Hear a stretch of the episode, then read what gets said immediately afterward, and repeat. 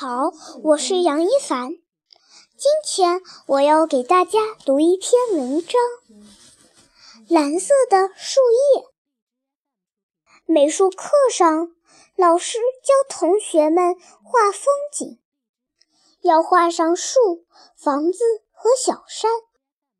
李丽画好了近处的房子、远处的小山，她正要画树。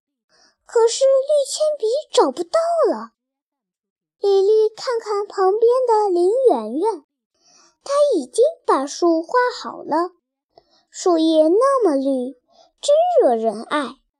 李丽小声对林媛媛说：“把绿铅笔借给我用一用，行吗？”林媛媛吞吞吐吐地说：“我还没画完呢。”李丽只好趴在桌子上看林媛媛画。等她都画完了，李丽说：“现在你可以把你的绿铅笔借给我了吧？”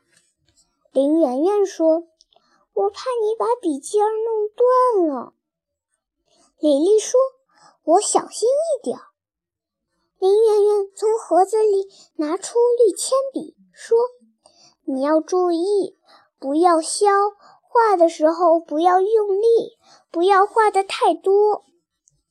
李丽连忙说：“我只画树叶和小草。”林媛媛皱着眉头说：“还要画小草？”李丽看了看林媛媛，没有接她的绿铅笔。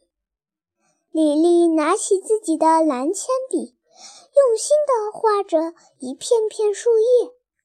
林媛媛看着这些蓝树叶，不由得脸红了。